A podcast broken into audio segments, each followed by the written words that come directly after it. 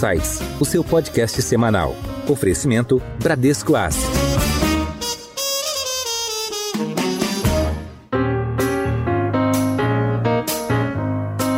Olá, bem-vindos a mais um episódio do Insights, o seu podcast semanal que traz um novo jeito de pensar. Eu sou a Priscila Forbes e hoje nós vamos falar sobre metaverso, que é a palavra do momento. Metaverso é um conceito que define replicar o mundo real no ambiente digital, e ele promete revolucionar a nossa relação com a internet e com a vida nos próximos anos. Nas reuniões, no ambiente de trabalho e nos momentos de lazer, tudo terá um novo jeito de ser, com a chegada de novas tecnologias. Algumas, inclusive, já estão entre nós, e o setor de entretenimento é experimento avançado do que já está acontecendo. Mas afinal, o que é isso tudo e como de fato a nossa vida vai mudar? Para nos explicar melhor os próximos passos, hoje nós temos o prazer de receber no Insights o Marcelo Lacerda, fundador e presidente do conselho da Magnopus, uma das estrelas na produção cinematográfica de Hollywood.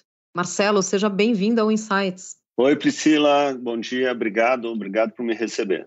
E quem está de volta conosco é o Head de Renda Variável da Bran, o Rodrigo Santoro. Santoro, bem-vindo de volta. Olá, Pri. Obrigado pelo convite novamente e Marcelo, obrigado pela presença. Bom, Marcelo, começando aqui, você como nosso convidado, queria que você explicasse aqui para os nossos ouvintes o que é a Magnopus. Conta um pouco da sua história, da história da Magnopus, por favor. Legal, Priscila. A Magnopus, ela é uma companhia que a gente começou em 2013, né, quando eu conheci essa turma lá em Los Angeles. Eu acho que a melhor forma de explicar a Magnopus é dizer que ela é um laboratório. Tá? Ela começou como um laboratório, hoje não é mais. Mas eu conheci esses meninos, são os meninos quarentões. E eu fiquei curioso porque eles eram tecnologistas que tinham ganhado Oscar. Dois deles ganharam Oscar em efeitos visuais num filme chamado Hugo, que é um filme do Martin Scorsese. Um filme meio famoso, tem muita computação envolvida, né? Nessa época eu estava estudando muito como a Hollywood sempre foi um pouco precursor, né? Quando eu conheci em 2012, eu conheci essa turma, né? Eu pensei, nossa, isso é perfeito, porque eles são tecnologistas, storytellers, né? Contadores de história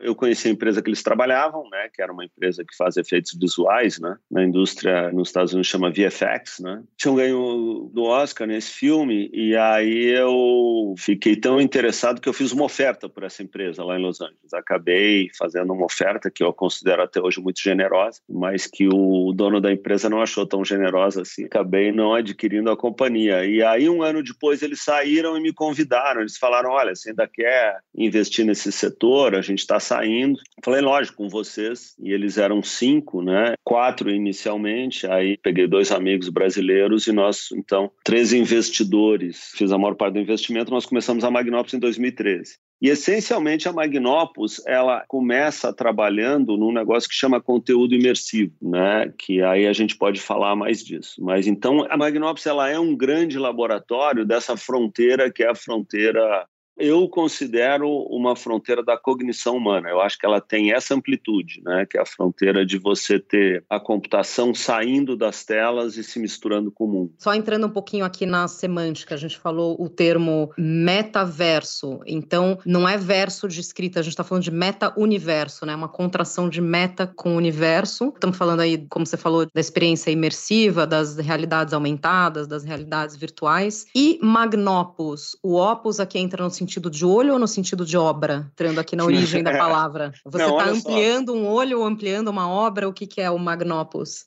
Super interessante que a gente está começando o nosso papo pelo léxico, né? Vamos definir termos. Primeiro, metaverso é a palavra do momento, mas metaverso é um componente de um negócio que eu acho que é mais amplo, né? Eu gosto do termo spatial computing, computação espacial. Metaverso é uma vertente da computação espacial. Magnopus, Priscila, é assim, quando você faz, essa é a minha quarta firma, né? Eu gosto de fazer firma, mas eu nunca tinha feito com a turma que ganha Oscar. Então, esses caras que ganharam Oscar, eles gostam de termos grandiosos, né? Magnopus é uma contração de magnum opus, né? obra-prima. Eu não acreditei, mas também achei que empregar energia para lutar contra não valia a pena.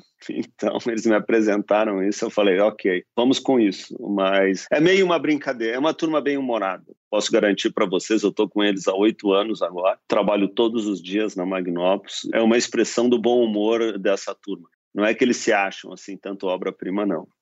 E Marcelo, como você comentou, a Magnopus ela está em alguns dos sucessos aí de Hollywood, né? E tendo levado até estatueta, né? Se você pudesse falar um pouco sobre quais são as técnicas que vocês utilizam, né, dentro do cinema e o porquê elas são tão revolucionárias, acho que ajudaria a gente a entender melhor essa questão. Eu acho que a Magnopus ela fez uma transição importante, né? Porque dos nossos fundadores, né, a gente tem muitos prêmios, né, muitos awards, né? A gente tem três Oscars na companhia, né? Que é uma companhia de 180 pessoas. Começamos com cinco pessoas, tá? Hoje somos 180 é um pouco incomum, né? A gente tem além do Hugo, né, do Martin Scorsese, o nosso diretor criativo chama Craig Barron e ele é um dos pioneiros da turma do Lucas, do George Lucas, né? Ele fez os primeiros três filmes do Star Wars quando ele era garoto. Esse já tem quase a meia idade, o Craig Barron. Ele é o diretor criativo. Mas o Oscar dele é num filme que o rapaz vai ficando mais novo, em vez de ficar mais velho, chama Benjamin Button. Então, o efeitos visuais, ele é essencialmente computação intensiva. A gente acha que efeitos visuais é um negócio muito criativo, mas assim, o departamento de arte cria paisagens, personagens, né? Mas 98% é rendering, são algoritmos de modelos biomecânicos, né? De, seres, de pessoas, enfim. É muito suor, né? E esses caras juntos, hoje no nosso time, se a gente pegar pessoas que são oriundas de efeitos visuais, eles fizeram mais de 30 feature filmes juntos. O Homem-Aranha, O Dia Depois de Amanhã, aquele filme maluco lá da Alice, no que vocês quiserem, eles fizeram, né? E essa é uma área da computação, é computação intensiva, né? mas os modelos já estão mais ou menos prontos. Então, o que a Magnopus veio para fazer não é efeitos visuais. Né? Nós estamos desenvolvendo algoritmos isso remete um pouco a uma deep tech, né? Então, a Magnopus é isso. Ela é uma empresa de algoritmos, né? E ela veio para tentar gerar formas, né, de você criar conteúdo imersivo, né? Aqui a gente entra um pouquinho no spatial computing, né? Então, se você pegar, por exemplo, um filme que foi inteiramente feito com o nosso software, que é o último Lion King, né? O Rei Leão da Disney de 2019, ele é um projeto inteiramente da Magnopus. Ele foi da primeira à última cena foi filmado com a Magnopus. O Rei Leão é a primeira animação que foi filmada do lado de dentro, como se você tivesse filmado num videogame, né? O diretor, o cinematógrafo, o iluminador, eles andavam. A gente filmou 50 hectares no norte do Serengeti, na África, e reproduziu isso num estúdio no sul de Los Angeles. Então você fez esse filme com cinematografistas andando no meio dos animais, andando na África, dentro de um estúdio, eles botavam um óculos, um óculos Rift do Facebook. De realidade virtual. De realidade virtual, né? Então eles estavam do lado dos animais. A gente tinha feito um projeto para a Disney que deu origem a esse ambiente computacional da Magnopus, que chama Magnopus Virtual Production System, né? Cuja patente é da Disney, metade da Disney, metade da Magnopus. Foi a Disney que pagou, né? Mas a gente começou começou fazendo testes em 2014 num outro filme que chama The Jungle Book, que no Brasil chama uhum, Mowgli. Que é o Mowgli uma coisa que a gente fez então no Mogli, o menino era de verdade. E para o diretor, né, que é o John Favreau, que é inclusive muito amigo nosso, ele é ator também, ele queria dirigir o menino com os animais em volta. Né? E a gente criou uma geringonça que a gente ia renderizando ao mesmo tempo, então a gente colava na cara da equipe de filmagem um iPad, que era uma coisa mais esquisita do mundo. Né? Então ele via um menino que estava com fundo verde e ao mesmo tempo os animais. E a selva em volta. Então você tinha um ambiente riquíssimo aí, e isso depois evoluiu para o que a gente fez no Rei Leão. Tá? Mas a gente tem muitos outros projetos meio experimentais, né? O que a gente fez com a Pixar foi o primeiro software que não foi a Pixar que desenvolveu, né? Que foi num filme chamado Coco, que é um filme lindo, é uma animação do Dia de los Muertos, né? Dos mexicanos. Foi indicado gente... ao Oscar também, né? Foi indicado. Uma, uma indicação. Não, a gente tem, né? O Star Trek 5, né? O Ben Grossman também foi indicado ao Oscar. Então, essa coisa de conteúdo imersivo tem sido um dos grandes temas nesses oito anos da Magnópolis. Em Foco. Marcelo, se você pudesse falar um pouco do metaverso, né, que eu acho que é a palavra do momento, como é que vai ser isso olhando para frente? E como é que daqui a cinco anos isso vai afetar as nossas vidas como um todo? E o que, que isso pode representar para o mundo do entretenimento como um todo? É um assunto vasto, né? O metaverso tem sido entendido, no meu entendimento, como uma inversão da proposta. Né? Eu estou tentando um jeito novo de tentar olhar para o metaverso. Né? Um jeito que eu gosto é assim: ó, quando um fóton atinge a sua córnea, vai para o córtex visual, a gente está acostumado a olhar para o mundo, o mundo é uma tempestade de partículas que a consciência humana integra, né? A gente chama isso de consciência, né? Mas é um sistema de filtro e integração. E uma parte dessas partículas, por exemplo, né, no campo visual, são fótons refletidos em superfícies, né? Tudo que a gente está vendo aqui né, é uma superfície que emite ou reflete fótons. Né? Mas a consciência humana ela não consegue diferenciar um fóton que foi refletido ou digitalmente gerado, que é o que eu estou vendo aqui. Olhando para a tela aqui para vocês, eu estou vendo coisas que são digitalmente geradas. Né? Então, eu acho que a computação espacial é o momento em que você bota um layer digital em cima do mundo. É quase que como devolver os humanos para o mundo físico.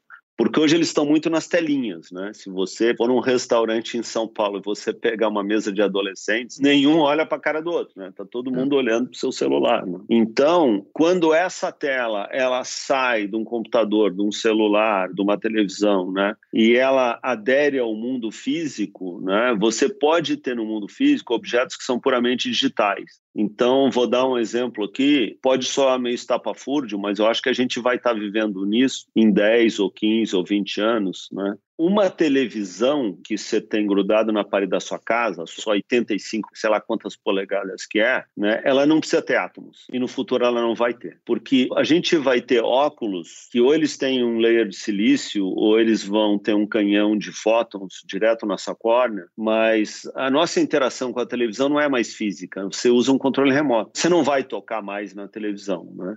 E você vai conseguir ancorar objetos que são puramente digitais, você vai conseguir ancorar perfeitamente eles em ambientes físicos. Esse é o dia que a Samsung passa a ser um desenvolvedor de software. Ela não precisa fabricar mais nada. Não né? tem mais hardware, então, vai ser um não tem Não tem mais átomos, não tem mais hardware, né? E você, inclusive, pode, com gestual, ampliar sua televisão de 85 para 100 ou para 200 polegadas e ela pode ter uma resolução de 4K. Você faz assim com o dedo para ampliar uma foto na tela assim do celular, você vai ampliar a tela da televisão. E veja, né, uma das essências, você tem assim um conjunto de atributos que você precisa ter no tal do metaverso. Um deles é persistência. O que é persistência? Né? Eu estou aqui no meu escritório.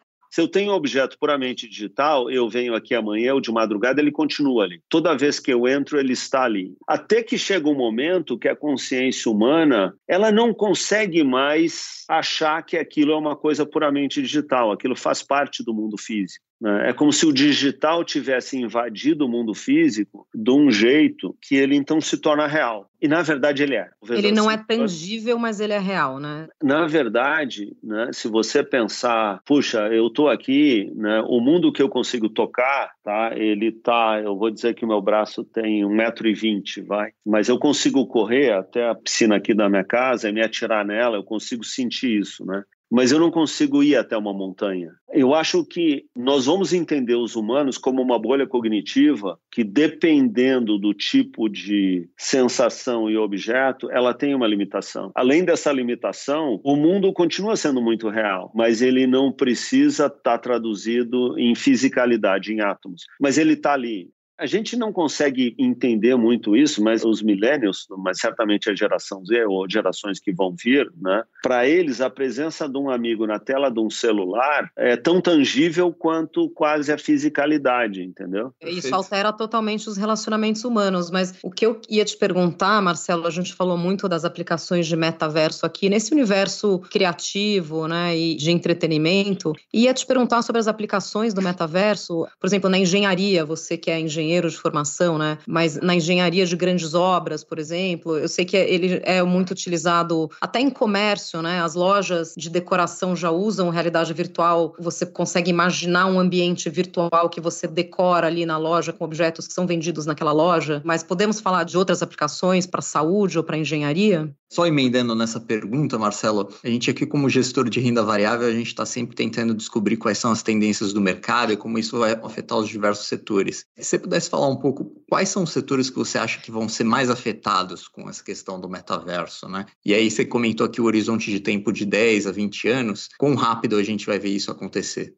Quando vocês fazem essas perguntas e provocações, eu fico até um pouco perdido, porque a computação espacial, o metaverso, ele tem a vastidão da internet, né? Então eu ouço isso, né, e eu fico pensando se tem alguma coisa que não vai ser afetada por isso. E eu não consigo ver nada que não vai ser afetado por isso de forma intensa, de forma impactante, de forma profunda, tá? Dito isto, vamos lá. O metaverso, a computação espacial, para mim, ela é uma ampliação da cognição humana. Essencialmente é isso. Eu vou dar um exemplo para vocês. Primeiro, eu acho assim, ó, tem uma coisa que precisa ser entendida que eu acho que é fundamental, porque daí ela abre a nossa imaginação de forma não limitante, né? Existe esse termo de realidade aumentada, né? Então, imagina que os ambientes físicos, imagina que você vai mapear, que você vai ter uma imagem tridimensional de todos os ambientes físicos nos mínimos detalhes na cloud. Você vai ter isso a gente chama AR cloud, né? Augmented Reality Cloud. Se você tiver esse modelo do ambiente físico nos seus mínimos detalhes, sendo permanentemente realimentado numa nuvem, e você ancorar essa imagem em cima do ambiente físico, esse ambiente ganhou vida. Isso é a essência do metaverso. Quando você tem isso, né, cada um de nós aqui está num ambiente diferente. Né? Mas esse meu escritório, né, graças aos Magnopus, ele está digitalmente mapeado né, em cada detalhe. E eu tenho IoT, eu tenho sensores aqui que o tempo todo estão lendo este ambiente enquanto a gente fala. Então, a verdade é que existe um gêmeo digital dessa realidade que eu estou vivendo aqui, nesse meu momento aqui na nuvem. Agora imagina que eu tenho aqui do lado uma biblioteca e do outro lado da parede, imagina que se eu tivesse um óculos, e estão vindo óculos aí, tá, gente? Tem um dos nossos clientes que está trabalhando nisso há muitos anos, né? É o nosso segundo maior cliente, mas eu não posso falar o nome, porque tudo é proibido. É um cliente muito grande, tudo é proibido. Mas imagina que o dia que eu tiver esse óculos, eu enxergo através da parede. Então, isso me dá uma visão de raio-x. Eu consigo ver as pessoas que estão passando do outro lado, porque elas estão sendo mapeadas. Que Ai, gente, perigo isso, Marcelo. Não, não, é tudo muito perigoso, que né? perigo! E... Então, assim... Acabou né, a privacidade. Não é, eu acho que ela não existe mais, tá? Mas, assim, vamos não entrar em grandes polêmicas, mas você imagina o seguinte, né? E a gente vai precisar de marcos regulatórios, a gente vai precisar de leis de proteção, a gente vai precisar de um monte de coisas que aí não é muito meu setor. Mas assim, Imagina que aí você vive nesse mundo, aí você pensa, qual aplicação, né? A gente está discutindo com um cliente no norte da costa oeste dos Estados Unidos, chama Boeing, né? Que faz aviões, né? Então, isso totalmente revoluciona o jeito que um grupo de projetistas trabalha e um jeito que você monitora uma fábrica quando você está assembly, quando você está montando um 737. Isso, na verdade, nós estamos discutindo com a TIT nos Estados Unidos um projeto para estádios de futebol americano, né? E a amplitude do que a gente está discutindo é tal, só para vocês terem uma ideia, né? Porque na hora que você tem um ambiente digitalmente iluminado, com os algoritmos certos, eu consigo mostrar um lance de um lançamento no futebol americano sob o ângulo da bola. Como se tivesse uma câmera na bola. Agora vocês imaginam o que eu acabei de dizer. Você vê os jogadorzinhos todos correndo lá embaixo. Só que você pode estar no seu celular, na plateia, né, vendo aquele lance, você escolhe o ângulo. Eu quero o ângulo da bola. Ou, por exemplo, você está num estádio aqui do Morumbi, né, e você quer ver quantos amigos estão no estádio. Você faz uma varredura com o celular e ele descobre seus amigos na arquibancada do outro lado. E você pode ver o ângulo que aquele seu amigo que está sentado atrás do gol do seu time, você pode ver o ângulo que ele está vendo no seu celular ou com seu óculos, seu goggle VR ou AR. Então a gente está falando, na verdade, de uma ampliação cognitiva humana. Né? A internet já é isso. Né? Então o que eu acho que acontece com o metaverso, com a computação espacial, né? eu acho que é quando a internet sai dos computadores e gruda no mundo, gruda nos objetos, gruda no mundo em volta da gente. A gente não precisa mais de computadores. Eles vão ser desmaterializados caminhando na rua, na nossa vida. A gente vai ter um celular, por exemplo, e a gente tem o nosso maior projeto, está sendo feito agora, né? Está sendo mostrado agora, que é em Dubai, né? A Magnopus fez o Dubai Digital Experience, né? Para o Expo Dubai, que é um projeto gigantesco, né? A gente mapeou 480 hectares, a gente mapeou digitalmente, né? Então a gente tem o AR Cloud de 480 que tem um bilhão de sensores no Expo Dubai, né? Que a gente opera, que a Magnopus Que está acontecendo agora, Dubai. né? O Expo Dubai, agora. você pode tá acompanhar online, né? As ah, pessoas podem participar online. Então lá, por exemplo, né? Você pega agora em dezembro, né? Vai entrar uma nova versão de software nosso que você pega o seu celular e você consegue voar num pavilhão para outra ponta do pavilhão. Você consegue ver o que está acontecendo lá. Você consegue ter essa visão de raio-x atravessar uma parede. Você consegue ver onde seus amigos estão. Esse tipo de funcionalidade que está sendo em Dubai experimentada pela primeira vez, a partir de dezembro, os humanos nunca viram. Mas depois que isso virar um padrão, por isso que eu acho um pouco que é uma nova revolução cognitiva humana. Você vai se acostumar com isso, porque você não tem mais uma limitação de localidade. Todas essas inovações são realmente incríveis, né? Essa possibilidade de você, como se você pudesse realmente estar em dois ou mais lugares ao mesmo tempo. Então, realmente é isso que você falou, a gente se torna onipresente. Você está ali na Expo em três pavilhões, enxergando através das paredes, vendo tudo que está acontecendo. Mas essa onipresença, a gente não corre o risco de sobressaturar também a nossa experiência e os nossos cérebros, né? O dia que você tiver, sei lá, um dia na natureza sem usar esses óculos, esses aparatos de metaversos, de realidade aumentada, você não vai ficar entediado sem esses superpoderes do metaverso? Como é que fica isso? O meu palpite é que os nossos filhos, as crianças hoje, eles já não são como a gente. A gente não consegue perceber isso, mas o meu palpite é que você tem já um ambiente cognitivo. A consciência humana, ela ao longo das eras, ela não é igual.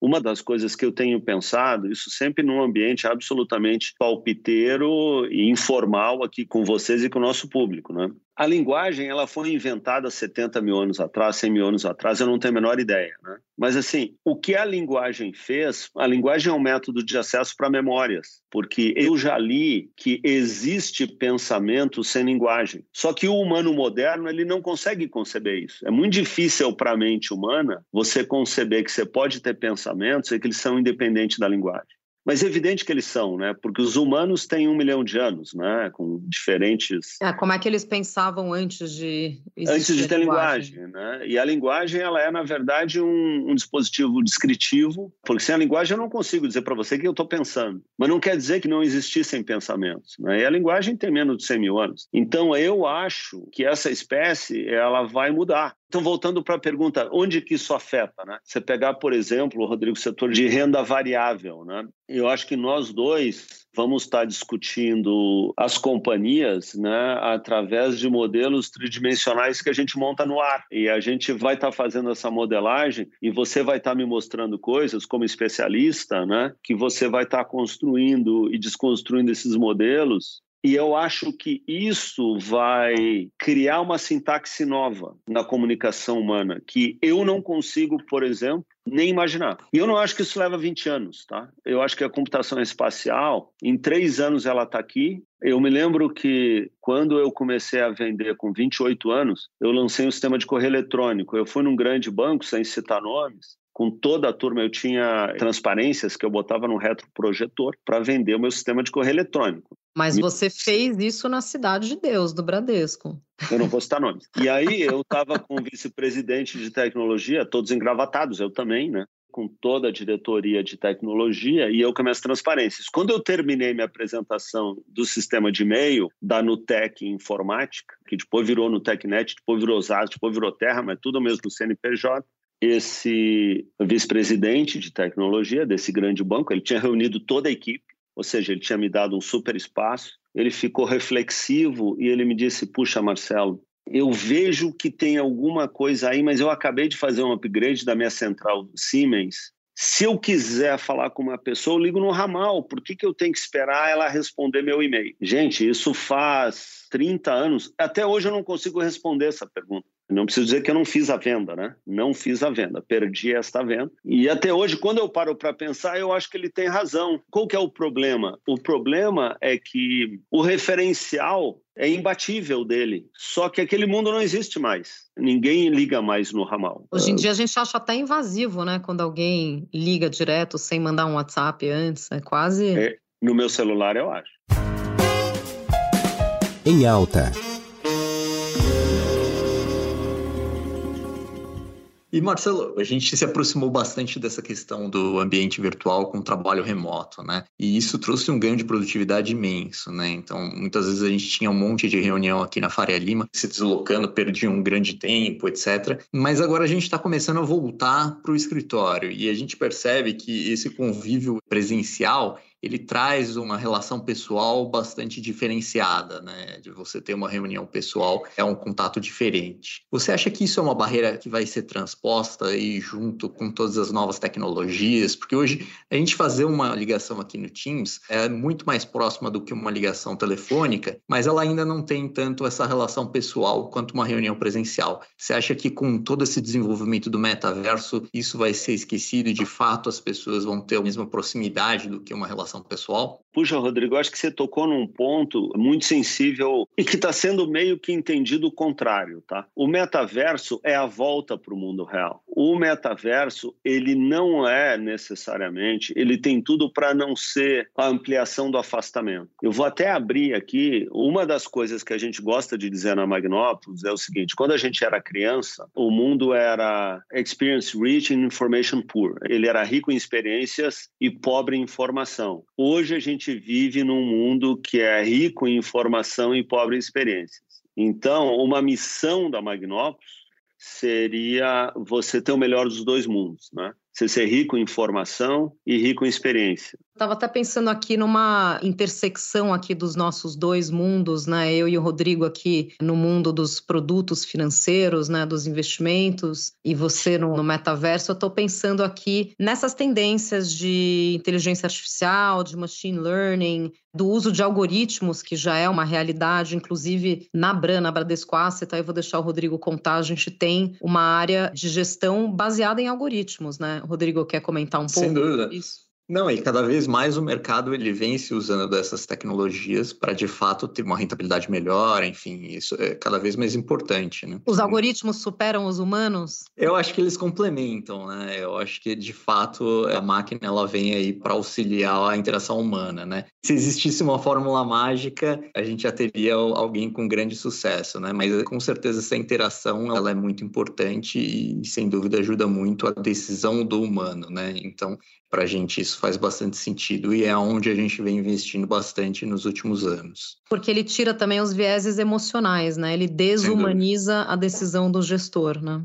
Marcelo, eu queria fazer uma pergunta. Você é um empreendedor nato, né? E lá na década de 80, você empreendeu no Vale do Silício, enquanto as coisas imagino que eram um pouco mais difíceis do que são hoje, né? Fazer uma IPO na Nasdaq lá em 99, também imagino que era um pouco mais complexo do que fazer hoje em dia. Queria entender um pouco, na sua visão, como é que evoluiu esse ambiente para empreendedorismo? Né? Como é que está a vida do empreendedor comparado com a década de 80? Como é que você vê essa mudança de cultura e o acesso à informação e acesso a oportunidades hoje em dia? Eu acho que é, é outro mundo quase. Né? Eu tive dois empregos antes de fundar a primeira empresa. Né?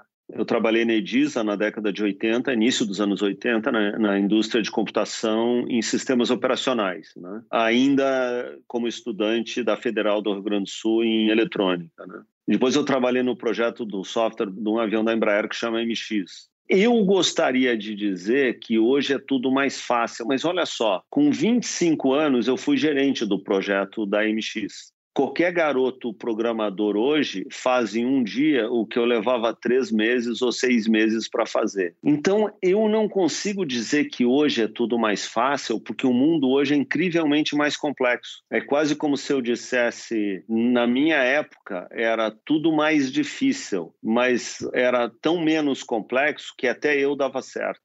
Hoje, quando eu vejo a garotada, eles são monstros. A Magnópolis está fazendo coisas hoje que eu, que comecei com 18, 19 anos, quando entrei na faculdade, eu tenho dificuldade de entender como é que aquilo funciona. Eu sou do ramo, tá? Nunca fiz nenhuma outra coisa na minha vida que não fosse tecnologia. Do ponto de vista da jornada empreendedora, os modelos já estão prontos. Eu ajudo lá a Endeavor como embaixador né, da Endeavor aqui no Brasil e toda a cadeia está mastigada. Né? Acesso a capital, você tem uma tipificação né, dentro do ciclo de vida da companhia, tudo organizado, centenas de investidores querendo colocar capital. Investidores uh, e mentores, né? Eles, investidores, mentores. São muito ativos na mentoria, né? Muito ativos, né? Eu, por exemplo, vou para dentro das companhias, né? Eu uhum. faço uh, entre um e nenhum investimento. A cada dois anos eu faço um investimento novo, a cada um ano e meio. Mas eu vou para dentro da companhia, né? No momento uhum. eu tenho cinco companhias que eu ajudo do lado de dentro. E eu gosto de early stage, né? Eu gosto de influenciar em produto, de dar parpite, enfim, né? Toda essa coisa de investidor metido, investidor ativista, né?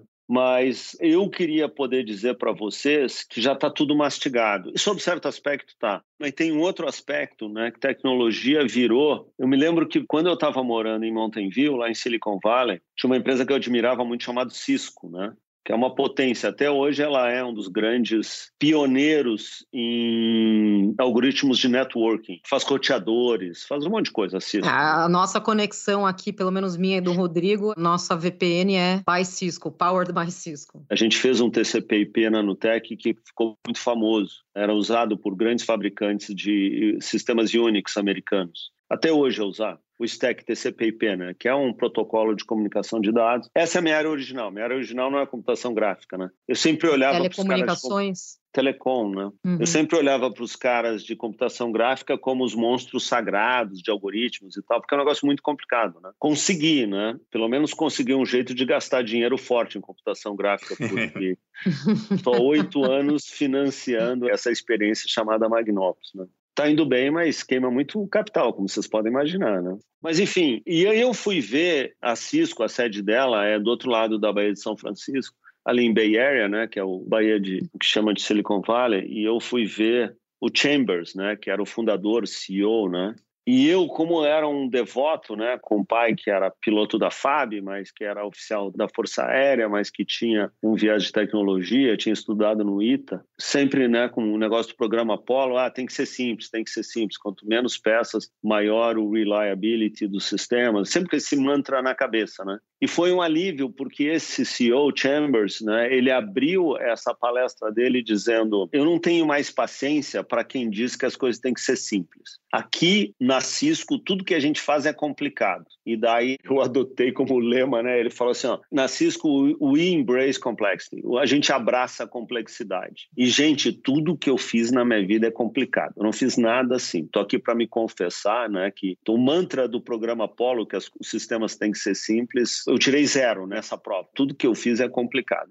Abraçar a complexidade, eu acho que é o grande tema do momento. Né? Então, assim, por um lado, a jornada empreendedora ela está com tudo pronto, mas o número de espaços de complexidade que você tem que lidar, ele aumentou imensamente, né? Mas uma coisa que eu acho também, né, é que eu era muito bem equipado para a competitividade da minha época, mas o que eu olho hoje da camada mais top eu não sei se eu teria chance. Mas, assim, a garotada hoje, eles são espetaculares. Eu estou olhando aqui para o Rodrigo, né? Que, com todo respeito, tem uma cara de garoto. Mas, assim, o que ele sabe perto de um head de renda variável do Bradesco de 30 anos atrás, não é que ele sabe três vezes mais. Ele sabe 78 vezes mais. Ele tem uma compreensão e um acesso à informação e uma capacidade analítica e um aprofundamento e uma capacidade de lidar com sistemas complexos que é infinitamente mais potente do que você tinha 20, 30 anos atrás. Seu guia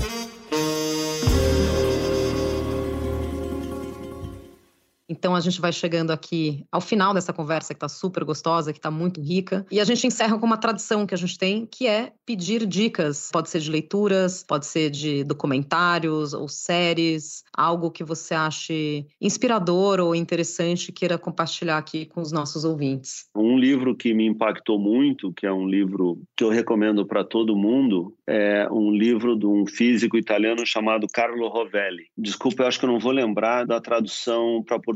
É The Order of Time. Eu não sei se é a ordem do tempo em português. Eu gosto dos livros do Richard Feynman. Eu gosto de ficção científica, né? Se a gente vai para um lado um pouco mais humanista, na minha adolescência, para vocês terem uma ideia, eu li muito, muito Carlos Castanheda, só para já me entregar aqui para os nossos ouvintes. Se vocês pegarem, por exemplo, hoje, né, indo um pouco para esse lado, né, um Sadhguru e o jeito que ele está tratando, ele fala das ciências yogis, né? ele trata o yoga como uma tecnologia de você expandir a sua consciência individual, né? De você estar tá nesse mundo como esse ser curioso, né? Por mais clichê que pareça, eu amo a série Star Wars. Eu estava com uma implicância por causa da violência, né, e do tema que cansa, né, desse Round Six mas na verdade tem uma história subjacente ali que tem a ver muito com a natureza humana e com o contrário de violência, né? Eu gosto de muita coisa. Infelizmente chegamos ao final desse papo que dá vontade de continuar, mas eu agora me despeço e agradeço Marcelo Lacerda, empreendedor, engenheiro, futurista, presidente da